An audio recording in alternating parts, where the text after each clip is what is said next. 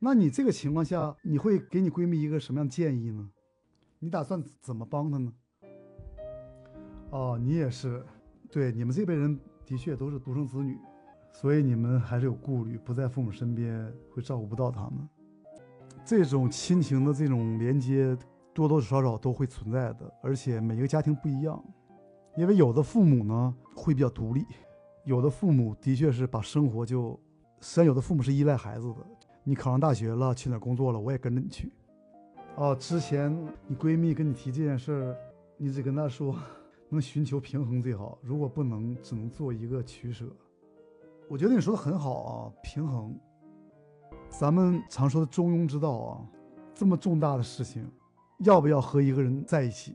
如果在一起了，能不能够同时满足父母的期待？就相当于是他自己的一个愿望和父母的愿望发生冲突了，然后在这个冲突里，他必须做出个选择：是选择完全忠于自己，还是选满足父母的愿望？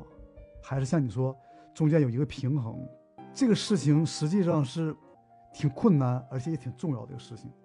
它困难在于哪儿？第一，很多人呢，只有经历了以后，走过来以后，我们会才会发现，我当初做选择的时候，并不知道还存在其他选择。